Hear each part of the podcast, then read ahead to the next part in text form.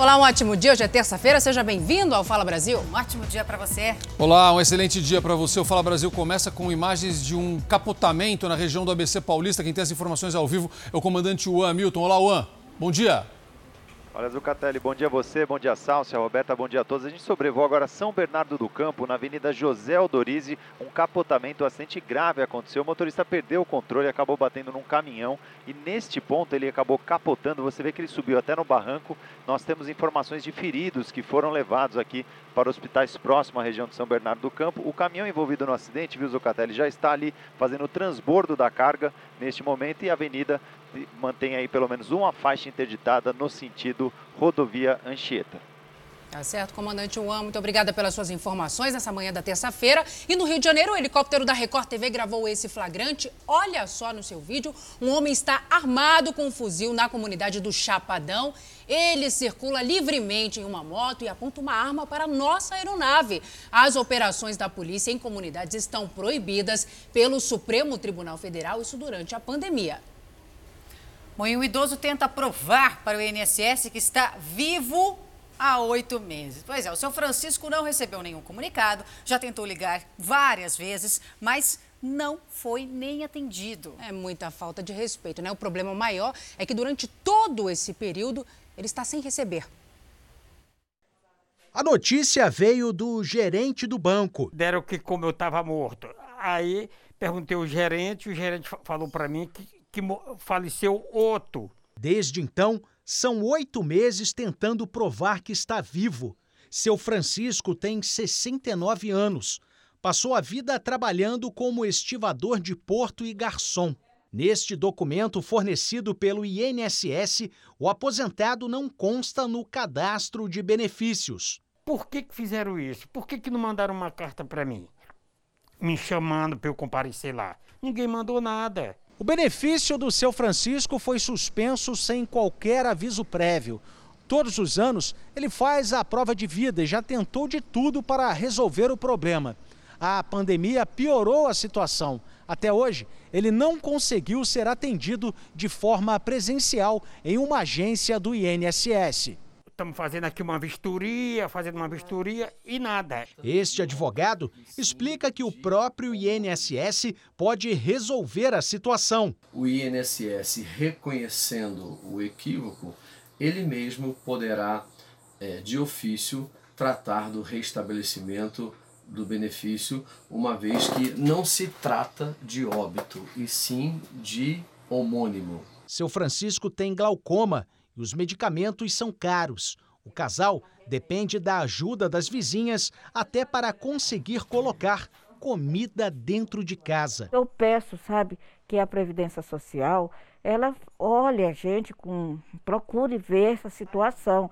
A barriga, a fome não espera análise, doença não espera análise, não espera Descaso, falta de respeito, né? Tudo junto. A gente, claro que entrou em contato com o INSS, mas até agora não tivemos também nenhuma resposta, né? O São Francisco, não. A gente, só o São Francisco. A gente vai continuar acompanhando, sem dúvida alguma, esse caso. Olha, agora tem flagrante de acidente aqui em São Paulo, mais um, né? Acidente foi na rodovia Anchieta. Comandante Juan Hamilton, a gente volta com você.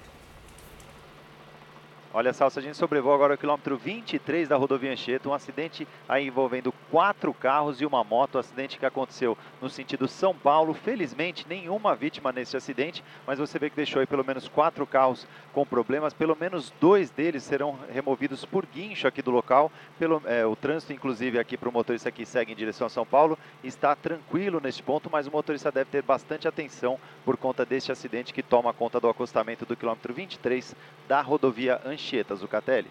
Obrigado, obrigado, Juan. Juan volta com novas informações a qualquer momento. Mais uma manhã complicada. A gente reforçou isso ontem aqui. A segunda-feira começou com muitos acidentes e a terça-feira está sendo do mesmo jeito, hein, gente? Vamos devagar no trânsito, pelo amor de Deus. Moradores estão recebendo mensagens com a promessa de um tal de auxílio natalino. Só que a notícia é falsa e, na verdade, é um golpe que está fazendo vítimas em todo o Brasil. Veja. A promessa de dinheiro extra no Natal chega pelo celular. 125 reais destinados a pessoas de baixa renda. As mensagens circulam entre moradores de várias cidades do país Em Betim, na região metropolitana de Belo Horizonte, a notícia falsa viralizou. O texto que circula nas redes sociais é, na verdade, uma armadilha. Para ter acesso ao benefício supostamente concedido pela prefeitura, bastaria clicar em um link e fazer um cadastro. O problema é que essas informações vão parar nas mãos de golpistas, que usam os dados pessoais das vítimas para cometer crimes. Assim como outras prefeituras, a de Betim também emitiu um alerta sobre a fraude, que já fez vítimas no interior de Minas e de São Paulo. Na cidade, até quem não caiu no golpe se revoltou. Na situação que o país encontra, é uma opção tentadora. A pessoa não vai pensar duas vezes, ela vai clicar. A administração municipal esclareceu que usa apenas os canais oficiais para se comunicar com a população. O entendimento que se tem é que essas mensagens em redes sociais, elas têm que ser combatidas rapidamente também pelas redes sociais. Então a prefeitura usou o WhatsApp, que foi é, o canal que eles utilizaram para fazer essa difusão, colocou no, no site oficial, pediu ajuda da imprensa para poder fazer essa divulgação. Enfim, fez uma, uma cadeia de união aí para chegar às pessoas que era uma farsa. Olá, bom dia. O metrô de São Paulo foi condenado a pagar uma indenização de 200 mil reais, mais uma pensão vitalícia, à família do menino Luan Silva de Oliveira. Ele tinha três anos quando morreu atropelado por uma composição. O acidente foi há dois anos. A justiça reconheceu que houve negligência da companhia em relação à segurança. A empresa alegava que a mãe tinha descuidado da criança. O metrô ainda pode recorrer da decisão. A qualquer momento, eu volto com outras notícias aqui de São Paulo, no Fala Brasil. Obrigada, viu? E olha, pacientes renais crônicos do Distrito Federal vivem um período de incerteza, né? Esse período de pandemia já é complicado, já está sendo muito complicado para as pessoas seguirem né, nos tratamentos de saúde. Esses pacientes precisaram entrar na justiça para garantir o fornecimento de um remédio, remédio essencial para o tratamento deles. Vamos acompanhar. A Claudilene faz diálise peritoneal há quase três anos. Essa é uma das alternativas de tratamento para pacientes com falência renal. O remédio responsável por eliminar as toxinas do organismo desses pacientes enquanto eles dormem só foi entregue esse mês graças a uma determinação judicial. Por uma reclamação, conseguimos receber as nossas medicações. Mas após receber a medicação, nós até agora não tivemos uma posição do governo sobre o nosso tratamento. Eu estou sem acompanhamento no hospital de base desde o mês de agosto. De acordo com os pacientes que fazem esse tratamento em casa, o atraso teria acontecido por conta de problemas no contrato entre o Instituto de Gestão Estratégica de Saúde do DF e o fabricante da medicação. Segundo a empresa, não houve repasse de pagamento por parte do GDF, argumento sustentado pela defesa dos pacientes. A empresa que fornece esses medicamentos notificou o secretário de saúde para ele apresentar uma resposta num prazo de 48 horas sobre os débitos que estavam pendentes no valor de 1 milhão e 300 mil no prazo no período de oito meses. Somente aqui no hospital de base são acompanhados cerca de 40 pacientes que fazem a diálise peritoneal. Em nota, a Secretaria de Saúde informou que um novo contrato vai beneficiar todas essas pessoas e que ninguém vai ficar prejudicado. Enquanto aguarda pela regularização da situação, quem depende desse remédio afirma que o futuro ainda é incerto. Nós conseguimos a nossa medicação para esse mês, porém, nós não conseguimos ainda uma posição sobre o nosso tratamento no hospital de base. Bom, e a polícia procura um motorista que atropelou e matou né, a ciclista Marina Racorte, de 28 anos, no último domingo. A gente conversa ao vivo com o Lucas Carvalho. Lucas, bom dia para você. E o carro foi encontrado? Foi sim, Roberta. Um ótimo dia para você também, para quem acompanha o Fala Brasil. O carro foi localizado na madrugada de hoje, na região central de São Paulo. As imagens ao vivo são do Zé Paulo. É aquele carro ali que foi trazido aqui para a delegacia na zona oeste da capital. O veículo que estava abandonado com placas de Minas Gerais. Até o momento, ninguém foi responsabilizado pelo acidente que matou a cicloativista Marina, de 28 anos, ela que foi atingida de bicicleta pelas costas e o condutor acabou fugindo sem prestar socorro. O antigo proprietário do carro, ele foi localizado, prestou depoimento à polícia, disse que vendeu o carro em 2017 e já teria apresentado os documentos que comprovam isso. Como a placa do carro é de Minas Gerais, agora a polícia começa a fechar o cerco também no estado mineiro. A gente tem uma reportagem completa sobre o assunto e a gente vê agora. A policial militar Mariana Moraes Braga estava de folga e foi uma das primeiras a passar pelo local onde a ciclista foi atropelada. Ela prestou os primeiros socorros e acionou o resgate e a polícia. Ela já estava caída, imóvel. É... Infelizmente, ela estava com sangramento no ouvido, sem pulso, mas mesmo assim a gente começou já os procedimentos de massagem cardíaca, né? A via por onde Marina trafegava tem velocidade máxima permitida de 50 km por hora. Apesar do acidente ter acontecido de madrugada, o motorista tinha boa visibilidade. O acidente com certeza não foi porque ele não a viu, porque falta de iluminação não tinha. Um motociclista que viu o atropelamento conseguiu anotar a placa do veículo. A polícia localizou o dono do carro. No depoimento, ele afirmou que vendeu o carro em 2017 e se comprometeu a voltar à delegacia para apresentar o documento de transferência. Em nota, o Detran de São Paulo informou que a comunicação de venda é inserida automaticamente no cadastro do veículo quando o vendedor reconhece firma no documento em cartório. Se houver falha nessa comunicação de transferência, é importante o vendedor ter sempre uma cópia do documento. A pessoa deve ter guardado uma cópia do recibo de compra e venda, aí vai ver o cartório que, que foi reconhecido e vai localizar a pessoa. A busca agora é pelo condutor do veículo, que deixou o local sem prestar socorro.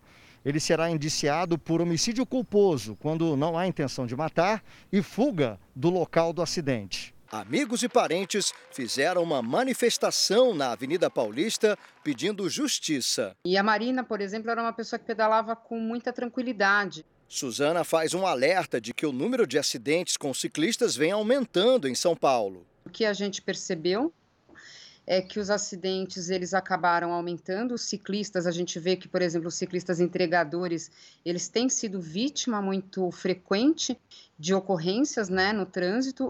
Olha, uma aluna que passou no concurso da Polícia Rodoviária Federal está sendo vítima de comentários machistas nas redes sociais. Lamentável, né, Guilherme Portanova? Bom dia para você. E qual o motivo, hein, dessa atitude tão preconceituosa? Muito bom dia, Sálcia. Você muito bom dia a todos que estão com o Fala Brasil. Olha, infelizmente, algumas pessoas não reconhecem o esforço de quem estudou para passar no concurso e ainda fazem comentários sexistas, porque Silmara Miranda foi dançarina do grupo El Chan. Silmara participou do grupo musical entre 2003 e 2007, substituindo Sheila Mello. Na última sexta-feira, ela foi convocada para iniciar o curso de formação na Polícia Rodoviária Federal em Santa Catarina e postou uma foto ao lado do presidente Jair Bolsonaro, que participou da cerimônia.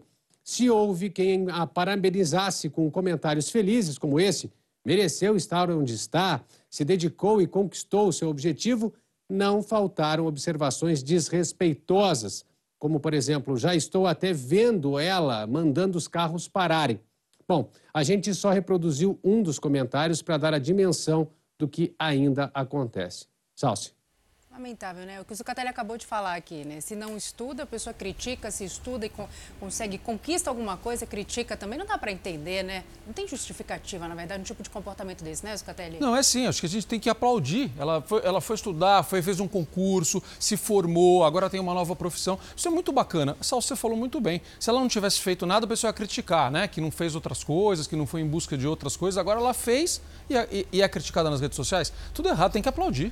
É isso. Olha só, gente, atenção, hein? A Agência Nacional de Vigilância Sanitária, Anvisa, determinou a interrupção do estudo clínico da vacina Coronavac. Segundo a Anvisa, a decisão foi tomada por causa de um evento grave envolvendo um voluntário. Lembrando que isso sempre acontece, né, nesses estudos de vacina. Isso é até considerado normal. O Instituto Butantan, que se preparou para fabricar a vacina em São Paulo, alegou surpresa e disse que a morte desse paciente não tem qualquer relação com os testes da vacina. A Anvisa anunciou que foi notificada no dia 29 de outubro e que é padrão interromper os testes quando algum problema é registrado. A Agência Nacional de Vigilância Sanitária considerou o fato como evento adverso grave. Segundo uma lista divulgada pela agência, isso quer dizer morte, comprometimento da saúde do voluntário, incapacidade ou invalidez, além de reações que levam a hospitalizações, anomalias e suspeitas de infecções por meio de agentes. Já o Instituto Butantan afirmou ter sido surpreendido pela decisão e que está apurando o ocorrido. Com a interrupção do estudo, nenhum novo voluntário poderá ser vacinado. A Coronavac é desenvolvida pelo laboratório chinês Sinovac Biotech. O governo de São Paulo firmou acordo para a compra de 46 milhões de doses e para a produção da vacina no Brasil. O anúncio da Anvisa aconteceu no mesmo dia em que o governo paulista apresentou o local onde será fabricada a vacina contra o coronavírus no Instituto Butantan, em São Paulo.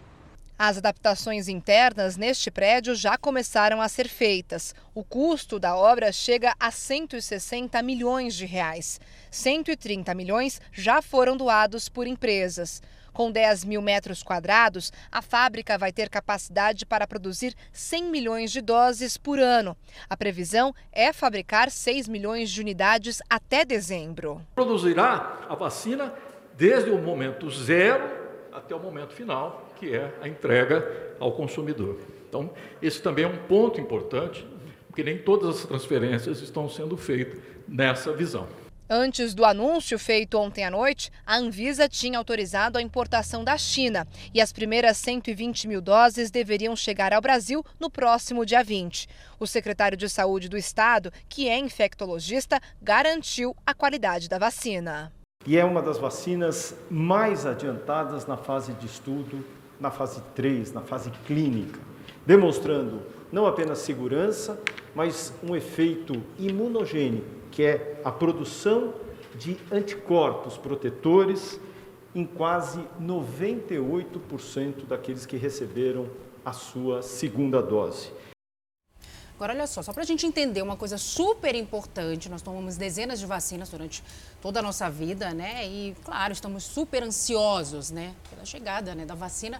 Nós jamais acompanhamos um processo de desenvolvimento de uma vacina. É a primeira vez que isso acontece. A gente está praticamente vivendo um reality show, né, para a chegada Verdade. dessa vacina. E a gente está lutando contra o tempo. Né? Exatamente. Né? Suspender testes, interromper estudos é algo comum Exato. em todo esse processo, como você falou, né, Roberta? Isso é comum. Então a gente precisa, é, por mais que seja difícil, Ter né? calma e esperar. Isso é muito complicado nesse momento. É, com todas as vacinas isso acontece, não só no caso do coronavírus. É que nesse caso a gente está vivendo isso de perto, como a gente falou aqui. Está todo mundo ansioso. A gente quer tirar as máscaras, né, gente? Houve suspensão nos testes da vacina de Oxford, agora na chinesa, e assim vai. Isso não descredencia nenhuma delas, é um procedimento normal. Aliás, Roberta Salsa Sinovac, hoje cedo, garantiu, é, o laboratório chinês que está desenvolvendo essa vacina em parceria com o Butantan, garantiu agora há pouco que está confiante na segurança é, da vacina. Mas deixa claro que não inviabiliza Perfeito. a vacina de forma alguma. É uma pausa para verificar o que de fato aconteceu com esse paciente, que pode ter tomado placebo, pode ter tido uma outra doença. Tudo vai ser tudo vai ser verificado até que, portanto, os estudos voltem, é o que todos nós esperamos. Né? Uhum. Né? Inclusive, a farmacêutica americana Pfizer anunciou que a vacina que desenvolve né, mostrou mais de 90% viu, da eficácia, segundo aí resultados preliminares né, dessa última fase de, de testes. O fato é que a Pfizer trabalha junto com o laboratório alemão BioNTech, que garantiu não ter havido registro de efeitos colaterais graves, pelo menos por enquanto, né, até agora. 50 milhões de doses dessa vacina da Pfizer devem ser, portanto, fabricadas até o final desse ano para imunizar aí 25 milhões de pessoas e cada pessoa deve tomar duas doses. A gente sempre diz aqui que a gente vai tomar quantas doses forem necessárias. Aqui aparecer. Né? aqui aparecer aqui. Gente, vamos lá. Olha, o ex-governador do Rio de Janeiro, o Luiz Fernando Pezão, passou mal e foi internado com Covid-19. Pezão deu entrada na unidade com falta de ar. Ele estava em prisão domiciliar na casa em que mora no município de Piraí, no interior do estado. Não há previsão de alta hospitalar. Por decisão da Justiça, Pezão é monitorado por tornozeleira eletrônica. De Goiás acatou o pedido de quebra de sigilo de dados dos usuários de uma plataforma de entrega de comida na tentativa de esclarecer uma ofensa ao entregador que foi chamado de macaco. A Manuela Queiroz está acompanhando esse caso. Manu, bom dia. Por que foi necessário chegar a esse recurso, chegar à justiça? Oi, Zucatelli, muito bom dia para você, bom dia a todos. Pelo desencontro de informações e porque até agora a polícia não está convencida de que o pedido não tenha mesmo sido feito por um morador de um condomínio de luxo aqui em Goiânia, como alegou a administração. No dia 25 de outubro, o entregador Elson Oliveira sairia para entregar, mas como o endereço estava incompleto, a gerente da lanchonete enviou uma mensagem para a cliente que respondeu, abre aspas, esse preto não vai entrar no meu condomínio, manda outro motoboy que seja branco. Eu não vou permitir esse macaco. Fecha aspas. A plataforma de entregas disse que enviará as informações solicitadas e que repudia atos de discriminação racial. Não poderia ser diferente, né? Zucatelli. Obrigado, Manuela. Muito obrigado. Olha só essa história aqui, Salso e Roberto, vocês vão adorar. O Nordeste é a região com o maior número de leitores no país. A Jéssica Smetak traz os resultados de uma pesquisa muito bacana que aponta o mapa da leitura no Brasil. Jéssica, bom dia. O que esses dados mostram? Já fiquei feliz aqui com a notícia. Eu também fiquei feliz. Bom dia, Zucatelli, bom dia a todos. Os dados mostram que as regiões Norte e Nordeste dominam as primeiras posições nesse ranking. A pesquisa aponta que entre as 10 capitais brasileiras que mais leram no ano passado, cinco delas ficam aqui no Nordeste. Mais de 8 mil pessoas foram entrevistadas em todos os estados do país. O primeiro lugar ficou com João Pessoa, 64% dos entrevistados leem com frequência por lá. A média de livros chega a oito por ano. Depois vem Curitiba, Manaus, Belém, São Paulo, Teresina, São Luís e Aracaju. Aqui em Salvador, mais da metade dos entrevistados leram pelo menos um livro. Florianópolis encerra a lista dos 10 primeiros estados com o maior número de leitores. O critério da pesquisa aponta como leitor aquela pessoa que leu ao menos um livro nos três meses que antecederam o levantamento. Esse ranking foi divulgado pela quinta edição da pesquisa Retratos da Leitura no Brasil, do Instituto ProLivro. Voltamos com vocês, Zucatelli. Jéssica, que bacana isso, né? Salso, Roberta, que, é, que notícia boa a gente receber uma notícia assim e acompanhar um ranking desse. Tem que estimular. Sem dúvida. A gente ficou feliz, né? A gente que é, gosta de um bom livro, né, Sim. Salso? A gente ficou feliz com a notícia. Muito bacana. Polêmica para os São Paulinos aqui. Polêmica. Rogério Ceni chegou. É, Wagner Mutz, você já está olhando para mim aqui, né? Olha lá. Rogério Ceni chegou agora de manhã ao Rio de Janeiro para assinar com o Flamengo. Wagner Montes Filho tem as informações ao vivo. Muita expectativa por aí e os São Paulinos já vão enfrentar o Rogério Ceni, o Wagner Montes Filho. Ô, oh, meu amigo, a situação fica complicada aqui, meu amigo. Bom dia. Bom dia, olha, muita responsabilidade, muita expectativa sim, até porque o Rogério Senna é um ídolo nacional, um ícone no estado de São Paulo e agora vai comandar o Flamengo, está aí a expectativa de 45 milhões de torcedores. Rogério Senna veio de Fortaleza, chegou agora há pouco aqui no Rio e foi pro hotel dar uma descansada, até porque ele está duas noites sem dormir. Ele comanda, ele comanda o treino do Flamengo já hoje e amanhã e um desafio aí já que enfrenta o São Paulo, time onde ele fez nome. Primeiro como um grande goleiro e depois como como começou também como técnico, onde começou como técnico. Nós vamos aí torcer para que ele faça um excelente trabalho aqui no Rio de Janeiro. É sim muita responsabilidade. Salve, Roberta. Cara, a gente vai ligar para o César Filho, vamos ver o que ele acha também disso. Bom, a pandemia não afetou só os mais pobres, viu? Pessoas com um poder aquisitivo um pouquinho maior também estão sentindo no bolso os impactos, né, de toda a doença. Sem dúvida, impacto mundial, né? O caso de muita gente da classe média que teve que cortar gastos, claro, com escola e até plano de saúde para se adequar aí com a renda, adequar a renda, na verdade, com as dificuldades financeiras. Vamos ver. Sandra bem que tentou levar uma vida normal com a família no isolamento durante a pandemia. Mas como o salão de beleza onde prestava serviço ficou fechado por quatro meses, teve que cortar o plano de saúde dela e dos filhos. Nos dois primeiros meses eu consegui, tirei de onde não, de onde não tinha, mas aí depois em diante já não teve como fazer esse sacrifício é, tinham outras prioridades, como no caso de sobrevivência, né? Comida, água, luz. Só que o medo se confirmou. Ela pegou a Covid-19 e recorreu ao SUS. Eu consegui fazer o exame no posto de saúde de casa, fiz num dia, o resultado saiu no outro dia, com 24 horas, foi muito bem atendida. Segundo uma pesquisa feita durante a pandemia, 19% dos integrantes da classe média brasileira desistiram de pagar o plano de saúde. 15% não conseguiram pagar as mensalidades das escolas particulares. E 35% tiveram que dispensar empregadas domésticas ou babás para conseguir reorganizar o orçamento familiar. Mais da metade dos 105 milhões de brasileiros da classe média tiveram que fazer cortes nas despesas, segundo a pesquisa. A classe média não teve auxílio emergencial e nem todos tinham dinheiro guardado para manter os gastos. Por isso, os serviços, que antes eram considerados essenciais, deixaram de ser contratados, o que travou a economia. O impacto que a queda da renda da classe média eh, traz não é apenas para a própria classe média, mas para a economia brasileira como um todo, já que eles são o maior mercado consumidor do nosso país. Segundo esta economista, os brasileiros não imaginaram que a pandemia fosse se alongar tanto. Por isso, demoraram para fazer os cortes no orçamento. E hoje, 64% dos integrantes da classe média estão com alguma conta em atraso. Por isso, o momento não é desbanjar Deu para arrumar o sapato? Conserta o sapato, vai lá no sapateiro. Você está, inclusive, ajudando o sapateiro da esquina ali a gerar um. estimulando a, a, a renda e o emprego eh, local, né? Segundo a ANS, Agência Nacional de Saúde Suplementar, o número de beneficiários de planos de saúde no país teve uma pequena queda nos primeiros meses da pandemia, mas voltou a crescer em julho e hoje o número já é superior ao de antes da chegada do novo coronavírus.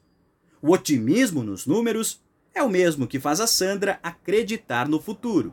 Eu vejo é, no meu bairro as pessoas vendendo tudo, e tudo que foi aceito, assim, sabe? Foi bolo assim, bolo assado, e comida de, de copo, comida disso, e, e foi legal. Existe, existe uma saída para todo mundo. Hoje é o oitavo dia em que moradores do Amapá enfrentam problemas de energia. O oitavo, não dá, né? Não tem condição. Nem o rodízio de seis em seis horas está funcionando para todo mundo, né? Inaceitável. Após cinco dias com as portas fechadas, a padaria do Edmar reabriu. Para que isso acontecesse, o comerciante teve que emprestar dinheiro para comprar um gerador de energia por 29 mil reais.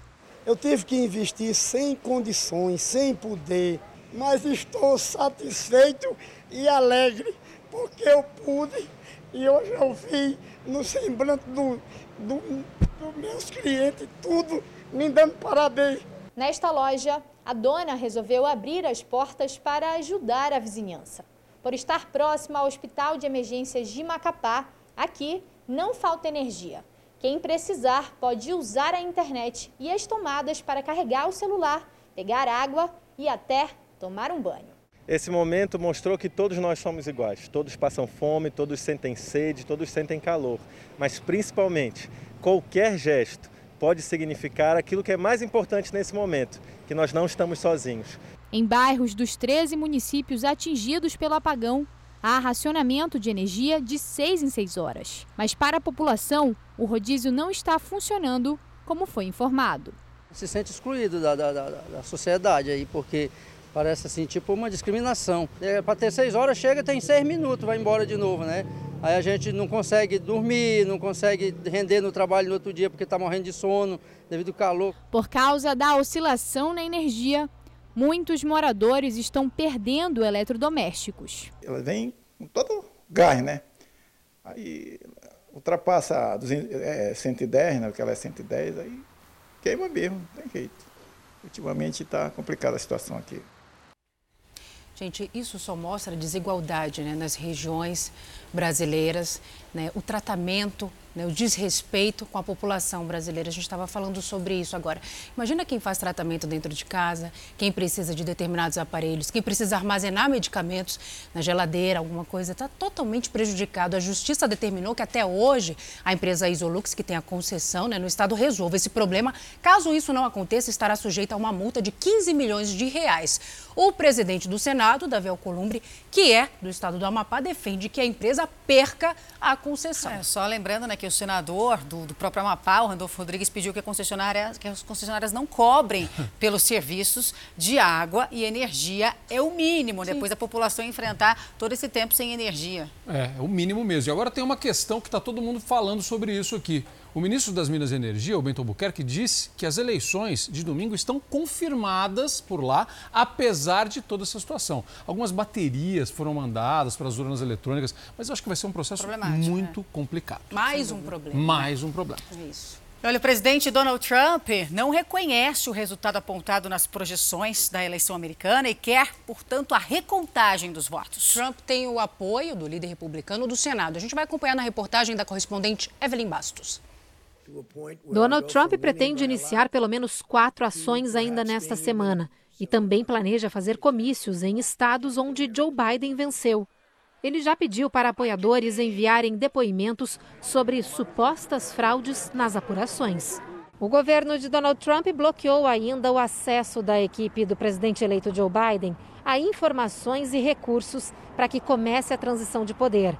Ele se recusa a assinar uma carta oficial que libera verba para pagamento de salários e apoio administrativo aos novos funcionários. Isso seria um reconhecimento da vitória do democrata o que Trump se recusa a fazer. Enquanto a briga eleitoral não para, Donald Trump demitiu o secretário de Defesa. Por meio de uma rede social, anunciou que Mark Esper será substituído por Christopher Miller, que era o diretor do Centro Nacional Antiterrorismo. Eles discordaram sobre o uso das tropas militares nos protestos violentos nas ruas, ação defendida por Trump. Dentro do Congresso, o apoio a Trump continua. O líder republicano no Senado, Mitch McConnell, não reconhece Joe Biden como presidente eleito. O líder democrata, o senador Chuck Schumer, afirma que a falta de reconhecimento é ruim para a democracia. O presidente eleito está focado no combate à pandemia. Se reuniu virtualmente com a força-tarefa montada por ele. Entre os integrantes está a médica brasileira Luciana Bório. O democrata falou sobre o avanço da vacina contra a Covid-19 e pediu para a população usar a máscara. I implore you, wear a mask. Ainda sobre as eleições dos Estados Unidos, a partir de hoje, os estados podem começar a certificar os resultados. Dependendo da lei estadual, a maioria terá acabado este processo até o fim do mês.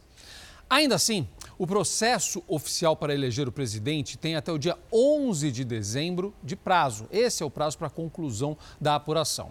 A disputa pelo resultado da eleição se reduz a apenas a alguns estados agora. Georgia e Wisconsin, temos os resultados aqui, vamos lá.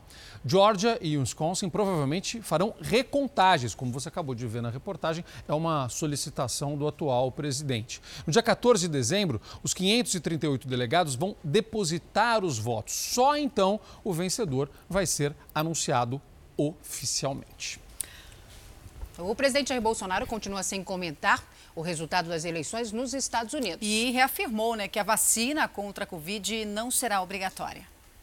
Em uma live nas redes sociais, o presidente, ao lado de uma candidata a prefeita, disse que o Brasil vai comprar qualquer vacina contra a Covid com aprovação da Anvisa, não importa a origem. Passando pela saúde e sendo certificada pela Anvisa, o governo federal vai comprar as vacinas e vai disponibilizar, mas não vai ser obrigatória de jeito nenhum. Durante toda a segunda-feira, o presidente teve agenda cheia. No Palácio do Planalto, no fim da tarde, participou da premiação Amigos da Pátria para pessoas que se destacaram no trabalho voluntário. E, como nos compromissos anteriores, não comentou a vitória do candidato democrata Joe Biden à presidência dos Estados Unidos, nem a derrota do republicano Donald Trump, que disputava a reeleição e era o preferido do presidente brasileiro. Jair Bolsonaro pretende aguardar o resultado oficial da eleição nos Estados Unidos, para aí sim cumprimentar Joe Biden pela vitória. O presidente decidiu esperar a recontagem dos votos e as ações judiciais em que Trump contesta o resultado. Além do Brasil, México, Rússia, China e Coreia do Norte ainda não parabenizaram Biden pela eleição nos Estados Unidos. Quase todas as outras nações já cumprimentaram o candidato democrata pela vitória, com mensagens enviadas por mais de 100 chefes de Estado ou governo. Novidades no caso da ciclista morta aqui em São Paulo. O repórter André Azeredo tem mais informações para a gente ao vivo, né, André? Bom dia para você. O motorista que atropelou e matou essa jovem já foi identificado, André? Bom dia, Salce. Bom dia a todos que acompanham o Fala Brasil. Sim, ele foi identificado, ou seja, a polícia sabe a aparência, o nome os documentos, resta agora encontrá-lo. As buscas estão sendo feitas neste momento aqui na capital. A Secretaria de Segurança, porém, não quis divulgar o nome do rapaz. O veículo, um SUV com placas de Minas Gerais, foi abandonado aqui na região de central de São Paulo no início dessa madrugada e com sinais claros de atropelamento que é possível ser visto no para-brisa. A ciclista Marina Kohler, de 28 anos, foi atropelada e morta quando estava andando de bicicleta na Paulo VI, atropelada por trás em um veículo por alta velocidade, esse SUV. Ela era cicloativista, 28 anos, e morreu justamente defendendo as causas do trânsito e na bicicleta, veículo que ela tanto defendia, Celso Zucatelli. Obrigado, André. A qualquer momento, André volta com novas informações sobre esse caso. É claro que a gente continua acompanhando essa investigação. Funcionários que prestam serviços ao Tribunal de Justiça de São Paulo dizem que estão há cinco meses recebendo apenas uma parte do salário, Roberto. Eles trabalham para uma empresa né, terceirizada que fez contrato de suspensão e de redução de jornada para pedir auxílio emergencial. E muitos afirmam que só receberam a primeira parcela do benefício. A caminhada para entender o que está acontecendo é longa, começou lá no primeiro semestre. Estes três homens, que não querem ser identificados, são funcionários de uma empresa terceirizada que presta serviço para o Tribunal de Justiça de São Paulo. Alegam que estão sem receber parte do salário que vem de um benefício há meses.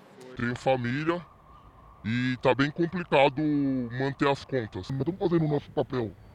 Estamos vindo trabalhar. O que a gente quer é só que a firma faça o papel dela é explicar para nós o motivo que, não, que está atrasado esses cinco meses do nosso salário. Eles são auxiliares de serviços gerais. Em maio, tiveram um contrato de trabalho suspenso durante dois meses. Pelo acordo, a empresa arcaria com 30% do salário e a outra parte seria paga por meio do benefício emergencial de preservação de emprego e renda. Dois desses funcionários dizem que receberam apenas a primeira parcela do benefício. Devido à pandemia, nós tivemos suspensão de contrato em maio e recebemos a primeira parcela em junho. Desde então, não sabemos o motivo que nós não vemos recebendo desde julho, agosto, setembro, outubro e agora de novembro provavelmente vão ficar sem receber de novo. Após isso, não recebemos nenhuma parcela onde a gente tenta contato com a empresa, a empresa não dá um respaldo para nós. Depois vieram mais dois contratos de redução de jornada e salário. A metade da empresa eles afirmam ter recebido, mas a parte que vem do benefício até agora nada. Já tentamos conversar com a empresa e ela não passa nada de informação para a gente. Segundo os denunciantes, são mais de 150 funcionários da empresa na mesma situação. Eles dizem que a maioria recebeu apenas a primeira parcela do benefício, mas muitos outros empregados nunca viram nem um centavo desse dinheiro na conta. É o caso deste homem.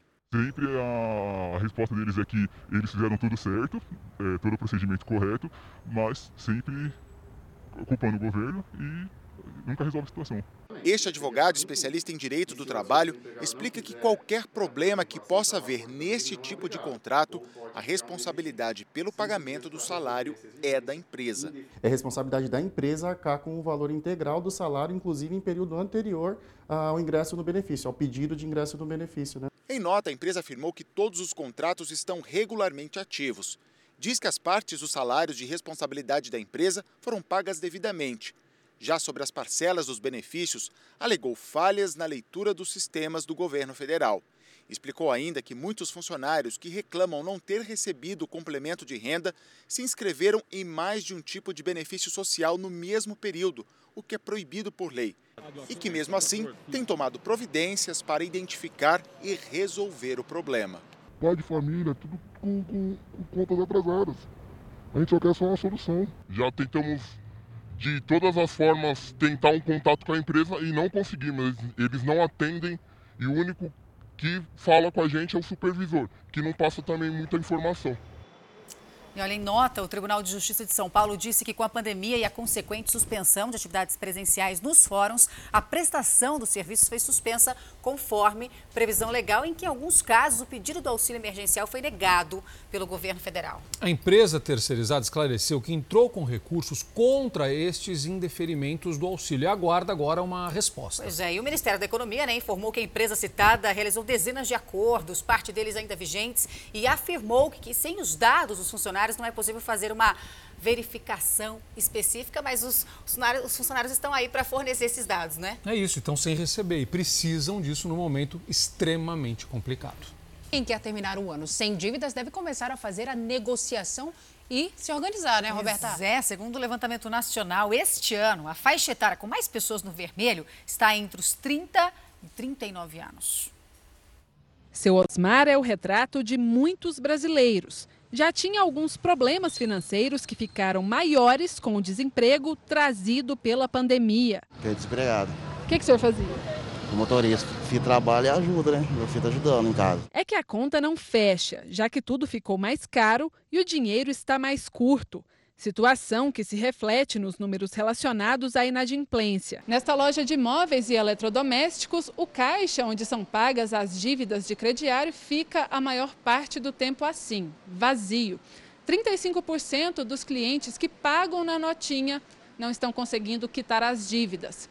Antes da pandemia, essa porcentagem era menor, de apenas 15%. O aumento da inadimplência dos clientes daqui influencia diretamente na saúde financeira do negócio. Esse cliente ele deixa de comprar, deixa de adquirir novos produtos, né? Então impacta direto na venda. Mais de 65 milhões de brasileiros recebem o auxílio emergencial e usam para pagar necessidades básicas do dia a dia. Quase não sobra para honrar compromissos de dívidas. Para incentivar os consumidores a quitar os débitos, a saída tem sido oferecer condições especiais de pagamento. Divide o valor, perdoa os juros. O que importa é poder rasgar a promissória depois. É importante ver direitinho que, quais são esses débitos, o que, que são esses débitos e se organizar para poder negociar e fazer o pagamento.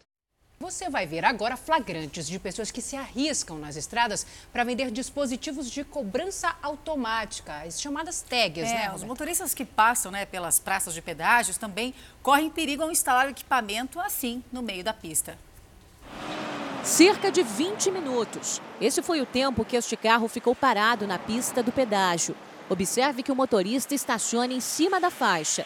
A vendedora conversa com ele e faz anotações de dados. Ela está ali para oferecer dispositivos de cobrança automática, as chamadas tags.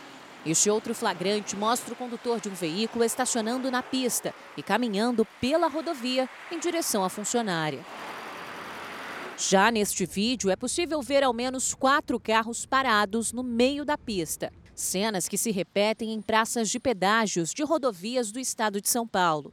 Mas a prática pode trazer riscos de acidentes, tanto para quem transita entre os carros vendendo o serviço, quanto para os motoristas, que muitas vezes param o veículo no meio da pista, o que é considerado infração de trânsito gravíssima. O especialista alerta que essas imprudências também ocorrem por falta de fiscalização nas rodovias. Não tem o menor sentido você, você fazer venda de algum produto que demanda cadastramento, que demanda todo um, um tempo ali na, na, no, no pedágio. Né? E aí o veículo, para não parar a cabine de pedágio, o veículo ser obrigado a estacionar na, na, sobre a faixa de canalização. Não pode, isso daí está colocando em risco a segurança viária da, da coletividade. Com medo de acidentes, este empresário diz sempre buscar postos de atendimento em locais mais seguros. Então aqui a gente para, tá super bem é, frequentado, 5, 10 minutos você compra e vai embora. Eu particularmente acho perigoso, né? A gente está numa rodovia, já aconteceu de pessoas passarem até direto pelo pedágio, alguém parar na frente, ou você não está prestando atenção, você até poder atropelar alguém ali extremamente perigoso. A Agência de Transporte do Estado de São Paulo diz que realiza né, fiscalizações, ações né, e notifica as concessionárias quando existem irregularidades e que não é permitido qualquer tipo de comercialização de terceiros em praças de pedágios, Catelli. É, a imagem deixou claro o perigo disso. Olha, foi, informaram também que por causa da pandemia foi autorizada a distribuição das tags em um local fixo e seguro, desde que adotadas medidas de segurança para a prevenção de acidentes, que não é o que a gente estava vendo nessas imagens. Totalmente diferente das imagens. A nossa equipe entrou em contato também com a polícia rodoviária, né? mas até o momento a gente não teve uma resposta. Olha a história aqui, gente. Um motoboy encontrou mais de 300 reais no meio de uma avenida movimentada de Belém. É, o John só tinha 20 reais na carteira, mas não pensou duas vezes no que fazer. Pois é, a gente vai acompanhar agora a saga do John. O motoboy que encontrou o dinheiro e foi procurar o dono do dinheiro. Aliás, a dona Dinheiro na mão é vendaval, já dizia a letra de um samba famoso. E ele voou das mãos de Simone. Mas os bons ventos também trouxeram John, que achou na rua 379 reais da mãe de família que está desempregada. O motoboy fez de tudo para encontrar a dona do dinheiro. É só chegar comigo aí e dar o nome do proprietário, viu? Se tiver esse nome que confirma aqui no comprovante de residência, eu devolvo o dinheiro, beleza? O que você faria se no meio do caminho se deparasse com notas voando? O rapaz tinha duas opções. Uma, ficar com o dinheiro e fingir que não viu nada.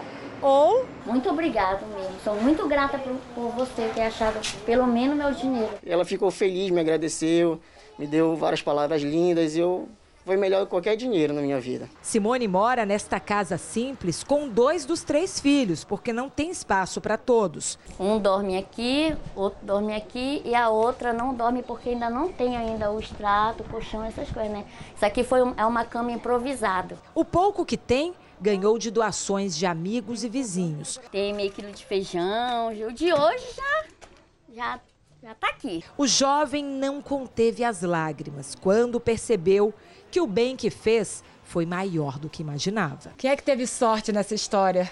Tanto eu quanto ela, porque eu fiquei muito feliz mesmo e serve de exemplo para meus filhos que estão pequenos, para muita gente. É bom fazer o bem.